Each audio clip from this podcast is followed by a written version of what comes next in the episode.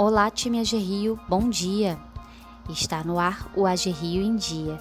Eu sou Patrícia Guimarães e hoje é quarta-feira, 5 de maio de 2021.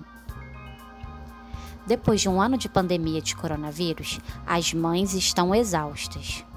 O funcionamento restrito de creches e escolas e as medidas de isolamento social geraram novas dinâmicas familiares.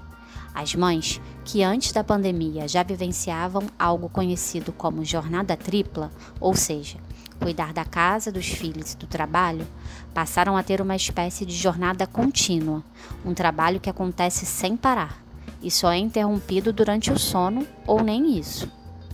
Uma pesquisa promovida pela Federação Brasileira de Bancos, a FEBRABAN, mostrou que, entre as pessoas que se consideram responsáveis pelas tarefas domésticas na pandemia, as mulheres foram as que mais assumiram os cuidados com os filhos, além de atividades como limpeza da casa e refeições. A saúde mental das mães também foi prejudicada. Uma pesquisa realizada pela Universidade Federal do Mato Grosso do Sul indica que 25% das mães apresentaram sintomas depressivos ao longo da pandemia. 26% delas tiveram ansiedade e 22% estresse. Outro fator que afetou as mães no contexto de pandemia foi o emprego. No Brasil, a taxa de mulheres no mercado de trabalho é a menor nos últimos 30 anos.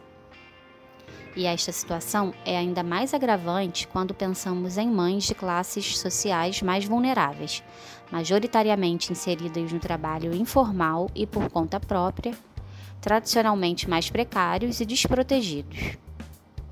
Sendo assim, como uma sociedade que valoriza a vida e o bem-estar de todos, é importante refletir sobre essas questões e mudar o comportamento no dia a dia. Ouçam as mães, acolham suas demandas e dividam as atividades de cuidado e as tarefas domésticas, por um mundo melhor e mais justo. Agora vamos aos destaques de hoje. Em primeiro lugar, desejamos um feliz aniversário ao colega Alexander Magno. Parabéns, Alex! Que este dia seja muito feliz e que você tenha bastante saúde e sucesso. A mãe tá off. A campanha de Dia das Mães A Mãe Tá Off sorteou o primeiro voucher de massagem relaxante. A sortuda foi a empregada Mônica Barbosa. Ainda esta semana serão sorteados mais dois vouchers. Palestra Abrigue. Logo mais às 10 horas, a Associação Brasileira de Relações Institucionais e Governamentais, ABRIG, vai realizar a palestra O papel do fomento público para o enfrentamento da crise da Covid-19. O presidente da GRIO, André Vilaverde, participa como convidado. O evento será virtual e transmitido pelo Zoom. Covid-19 o governo do estado do Rio divulgou ontem alterações nas medidas restritivas para conter a propagação da Covid. O decreto estadual manteve suspensa a realização de shows e liberou alguns tipos de eventos, com capacidade de lotação máxima de 40% em locais fechados e 60% em ambientes abertos, além de distanciamento mínimo de um metro e meio. Foram liberados feiras de negócios e exposições, eventos corporativos, congressos, workshops, conferências, seminários, simpósios, painéis e palestras, casamentos, bodas, aniversários, formaturas, coquetéis e confraternizações. Eventos em ambientes abertos, como parques e praças, e food parks, somente para a venda de gêneros alimentícios e bebidas. Também continua liberado o ensino híbrido nas escolas da rede estadual, desde que respeitado o atendimento presencial máximo de 50%.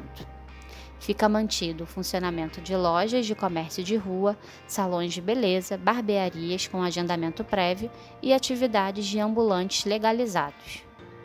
Os hotéis e pousadas deverão observar as regras estabelecidas no programa Rio de Janeiro Turismo Consciente.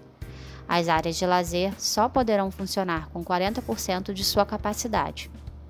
O funcionamento de academias nesses locais deve manter a limitação de 40%, devendo ser incentivada aos usuários a sanitização dos equipamentos. Locais como museus, bibliotecas, cinemas, teatros, parques de diversão e jardins zoológicos não terão horário, horário para início de funcionamento, mas deverão encerrar as atividades até às 10 horas da noite. Segundo o decreto, caso haja conflitos, prevalecem as regras estipuladas pelos municípios que estão autorizados a promover barreiras sanitárias nas rodovias estaduais se necessário. Ficamos por aqui, pessoal. Um bom dia de trabalho a todos e até amanhã.